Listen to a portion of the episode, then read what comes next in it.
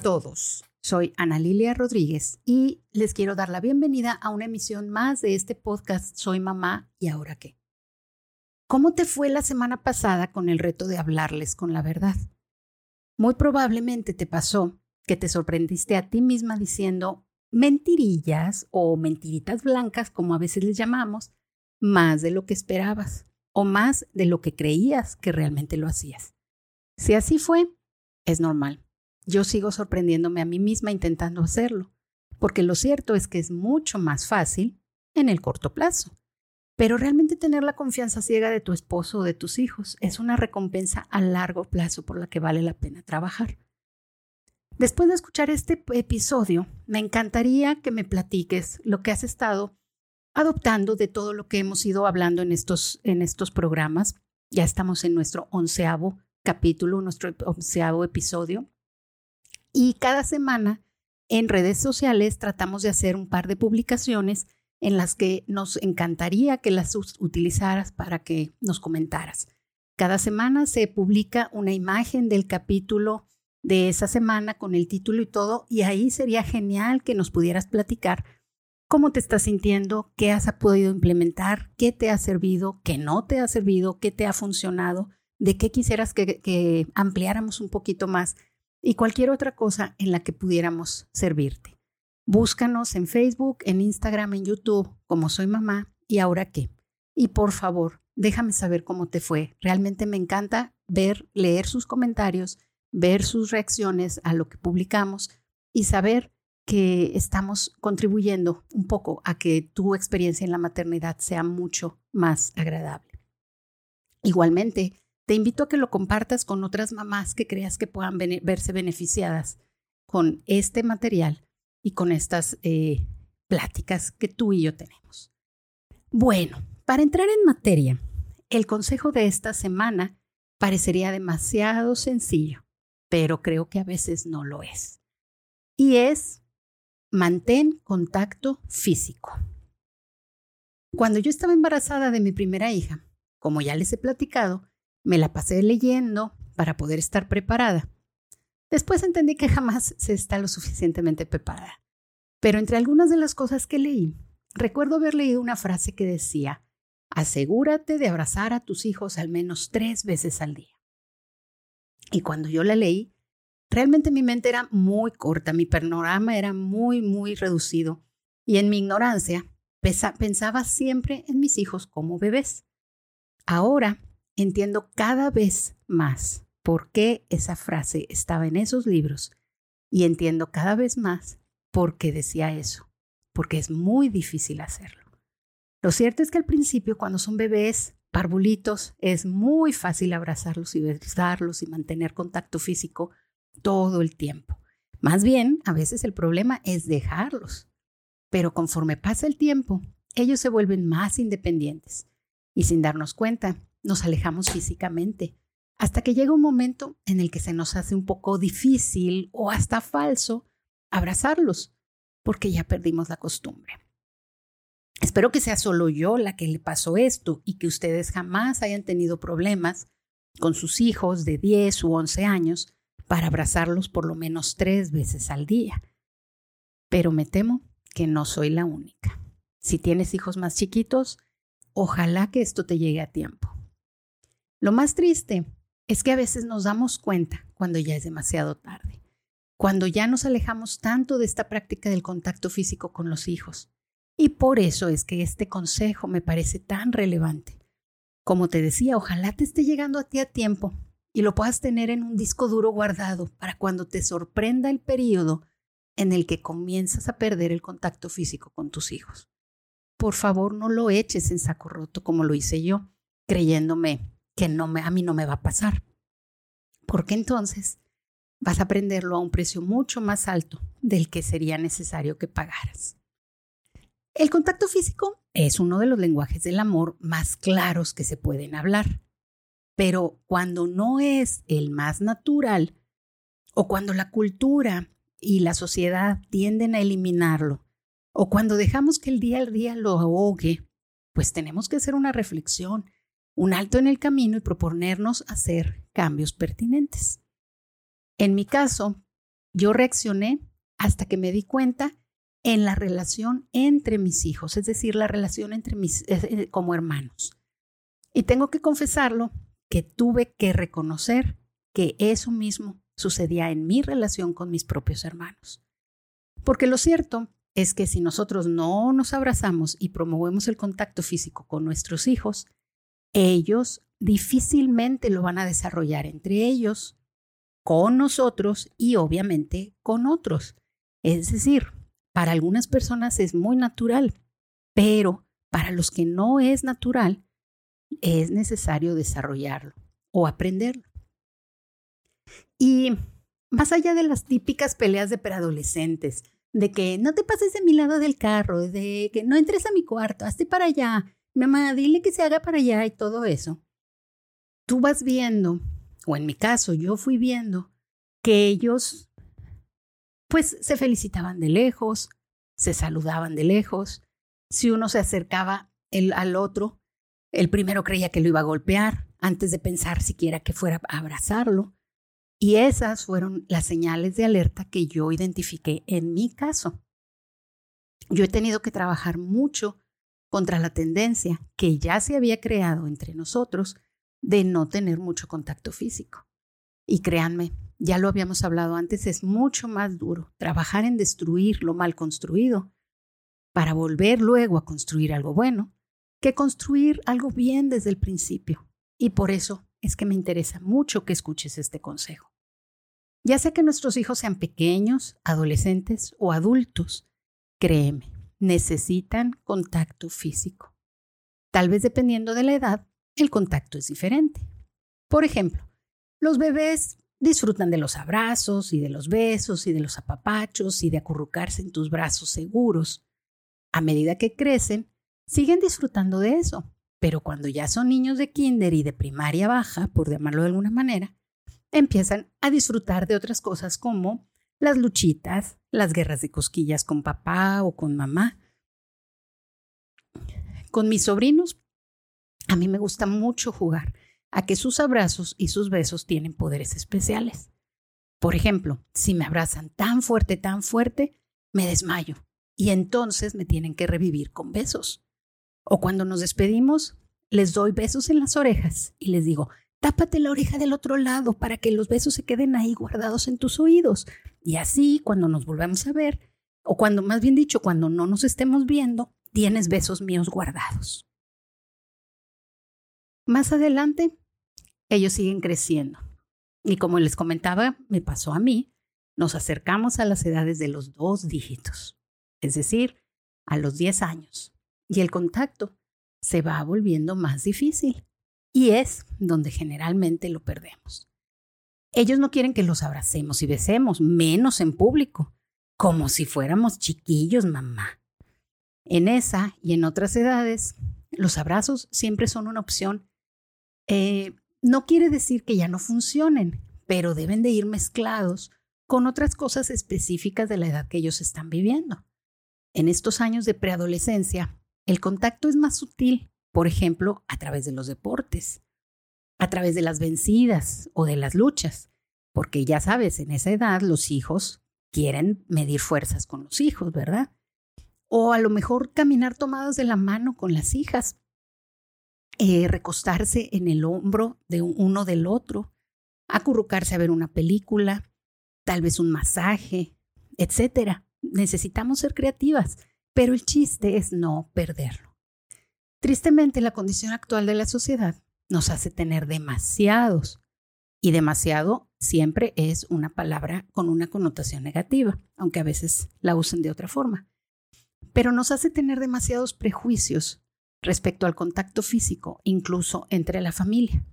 Por eso, por eso es tan necesario volvernos a Dios y a los principios de su palabra, para que protejamos nuestros hogares de estos peligros y a la vez de todos estos prejuicios tan, tan controladores, ¿verdad? Por decirlo de alguna manera.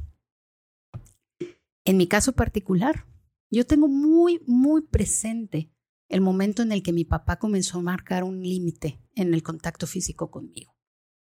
De repente ya no dejó acostar, me dejó acostarme en la cama con él. Ya no me dejaba jugar luchitas con él y con mis hermanos. Ya no iba en las noches a mi recámara a desearme buenas noches. Yo, yo simplemente ya había crecido. Me estaba convirtiendo en una mujer. Y si él no supo cómo hacer el ajuste, simplemente determinó que el contacto físico ya no era apropiado. Yo recuerdo cómo me dolía, pero yo misma no entendía lo que estaba pasando. Solo entendía que las cosas ya no eran iguales. Había una especie de línea invisible entre nosotros.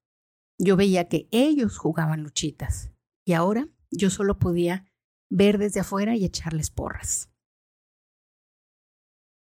Gracias a Dios, mi padre mantuvo su relación conmigo en otros sentidos, y eso nos permitió no alejarnos totalmente.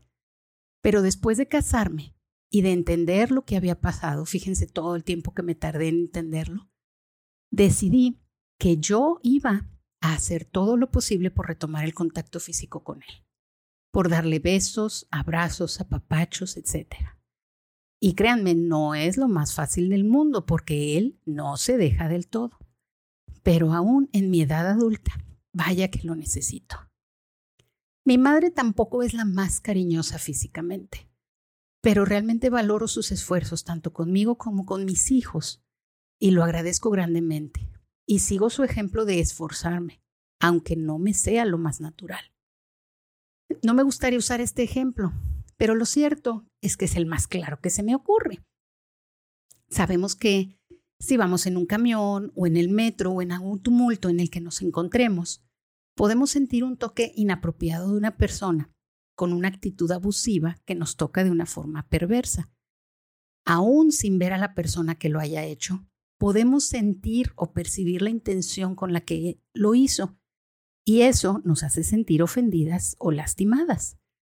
Igualmente, podemos sentir una intención de amor sano y genuino cuando alguien nos abraza, nos palmea, nos toma la mano o cualquier otra manifestación de ese tipo.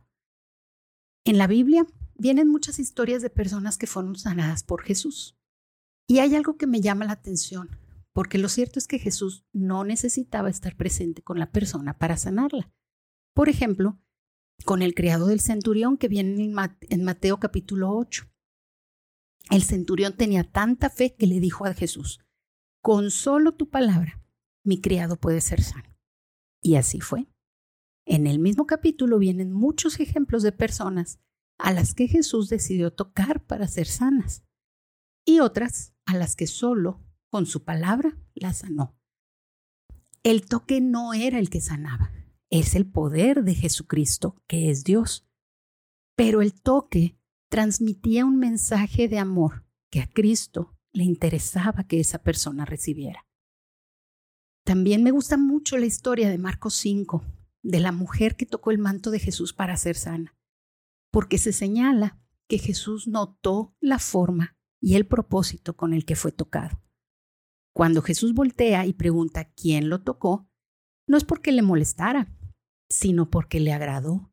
Sintió un toque de fe y amor. La gente a su alrededor seguramente lo había tocado, empujado, chocado, y muchas formas en las que lo, lo habían tocado. Pero el toque de esta mujer fue diferente. Tú y yo podemos también entender eso y sentirlo. Y definitivamente nuestros hijos también. Nuevamente, en el mismo capítulo de Marcos 5, vienen otros casos de personas a las que sanó sin tocarlas y a otras las tocó como a la hija de Jairo, a la que tomó de la mano. Por ejemplo, en un funeral, hace poco estuvimos, bueno, en esta pandemia en cuantos no hemos estado. Pero cuando tú eres parte de los deudos, la gente se abraza, viene, te abraza, te dice palabras. Y tú puedes perfectamente percibir, sin necesidad de palabras, si el abrazo fue de compromiso, de simpatía, o de un verdadero pesar compartido. No estoy de ninguna manera juzgando a las personas. Muchas veces es difícil saber cómo reaccionar en un evento de este tipo. Simplemente estoy probando un punto muy necesario. El contacto físico transmite cosas que llegan mucho más profundo que la piel. A veces no las entendemos conscientemente, pero las almacenamos en nuestro corazón definitivamente.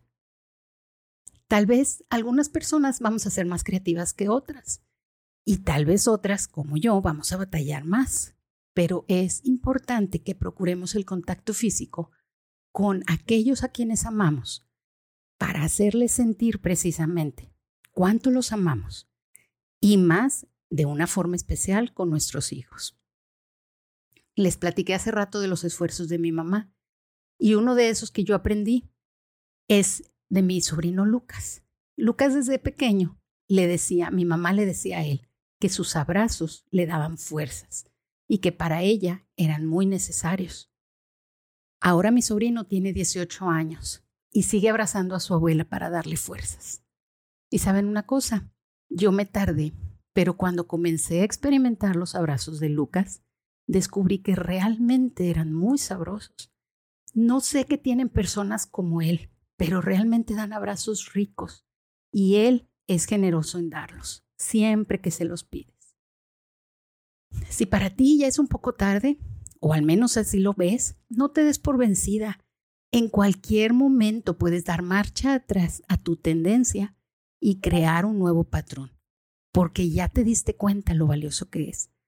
No tengas miedo de reconocer e incluso de hablarlo claramente, ya sea que seas hija o hijo que los necesita y va a hablar con sus padres, o eres la madre o padre que no los dio con suficiencia y ahora quiere enmendar eso. Yo me di cuenta de, esa situación con mis padres cuando yo ya estaba casada y traté de corregirlo. Tengo idea que lo hablé con ellos, la verdad. Les mentiría si lo aseguro, pero creo haberlo hecho y haberles dicho simplemente que de ahora en adelante iban a tener que eh, tolerar que yo quisiera abrazarlos con mucha más frecuencia. Puedes simplemente iniciar poco a poco haciéndolo intencionalmente en las despedidas o en las bienvenidas o en las felicitaciones, pero pues eso te tomaría dos o tres veces al año, cuando mucho. Practica con los pequeños, siempre es mucho más fácil hacerlo con niños pequeños. Y eso pues va a ir entrenando y enterneciendo tu corazón y tus brazos para que se abran más fácilmente para hacerlo con adultos también. Puedes también definir un firme propósito de cambiar y hablarlo con tus hijos. O puedes simplemente pedirlo directamente. Yo con frecuencia, cuando mis hijos piden algo, sobre todo Caleb, que es con el que más se me complicó esto del contacto físico, probablemente por ser de sexos opuestos, a veces yo simplemente le pido un abrazo a cambio. O le hago bromas como diciendo, ya sé que extrañas besar a tu madre, está bien, te voy a dejar hacerlo, pero solo esta ocasión. O la que nunca me falla, ¿verdad? Me acerco, comienzo a tocar y a lavar sus músculos, sus bíceps, sus este, cuadritos, su fuerza, su altura, o a jugar con, tal, con que tal vez los, los tacones que yo traigo eh, sí logran que yo esté más alta que él. Y de esa manera, en automático, nos abrazamos. Aunque sea para tratar de hacer que el otro esté más chaparro. Pero funciona porque funciona. Otra muy buena que funciona con ambos, tanto hijos como hijas, es que digas que tienes frío y quieres que te abracen. O que te vas a caer con los tacones en una calle empedrada y necesitas tomarte de sus brazos. Digo, obviamente dilo cuando traigas tacones y no cuando traigas tenis o zapatos bajitos, ¿verdad? Mm, algo que disfruto mucho es cuando yo estoy en la cama despierta. Más vale aclararlo. Dormida, mis hijos ya saben que ni se les ocurra venir a despertarme. Pero a veces vienen, abren la puerta con mucho cuidado, se fijan si estoy despierta o no. Y cuando estoy despierta, a veces vienen y se acuestan conmigo para ver lo que yo estoy viendo o para platicarme algo. Y yo trato de alargar esos momentos lo más que puedo, porque no sé cuándo se van a volver a repetir. En fin, hay muchas ideas que tú puedes aplicar. Lo importante es no perder esta práctica. Y con respecto a los abuelos, bueno, las cosas pueden ir en dos sentidos. O se rompen esas barreras que tal vez tuvieron con los hijos y ahora ellos se vuelven más cariñosos, o se hace más grande la brecha del contacto físico y se torna muy escaso y por compromiso. Así es que, que si eres abuela, yo te pregunto, ¿cómo quieres que sea ese contacto físico con tus nietos? Tanto el que das como el que recibes. ¿Qué vas a hacer para lograrlo? Yo solo conocía a uno de mis abuelos varones y él realmente tenía un serio problema con el contacto físico. Nunca lo recibió en su casa y por lo tanto nunca supo cómo darlo.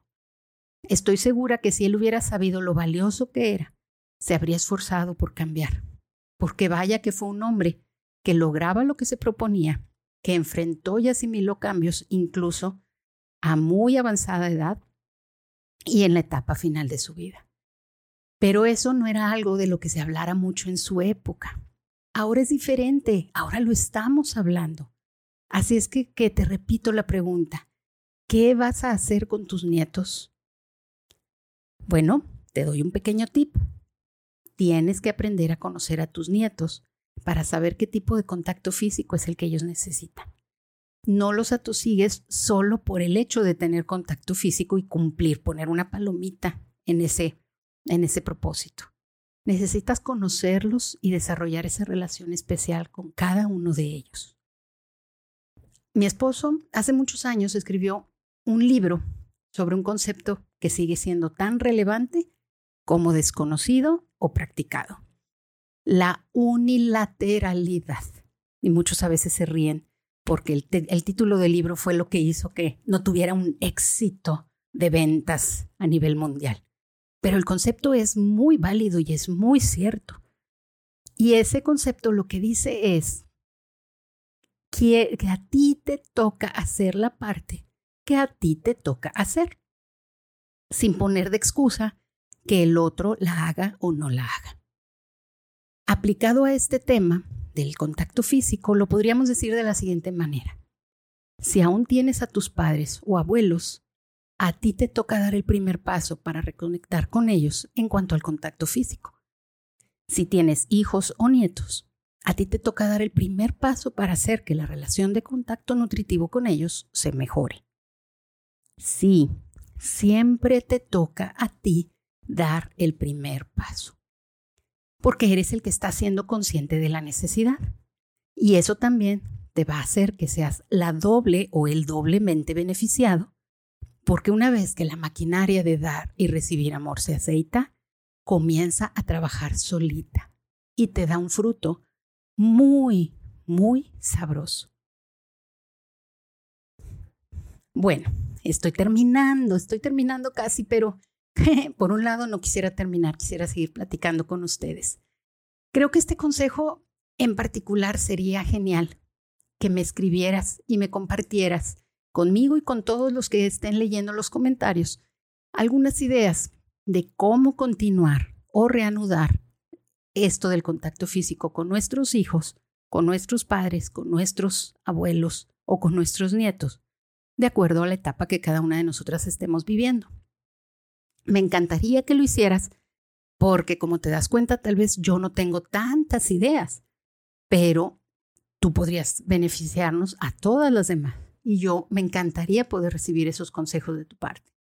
Espero que algunas de las ideas que yo menciono te sirvan Ninguna de ellas tiene derechos reservados. Si te sirven, úsalas para bendición de tu familia. Platícame cómo te fue y qué otras ideas se te ocurren. En el próximo episodio vamos a estar hablando de un concepto muy valioso que yo aprendí cuando era niña y que he reforzado varias veces en cursos a lo largo de mi vida, y que son los 10 inalterables que hay en nuestras vidas. ¿Los conoces? ¿Has oído hablar de ellos? Bueno, si no, si ya debiste hablar de ellos, refuérzalos. Y si no, o si quieres reforzarlos junto con nosotros, nos escuchamos la próxima semana en el episodio número 12 y verás otras formas de nutrir el corazón de tus hijos. Por ahora, me despido y te animo a que pongas en práctica esta semana el contacto físico para con todos los de tu familia.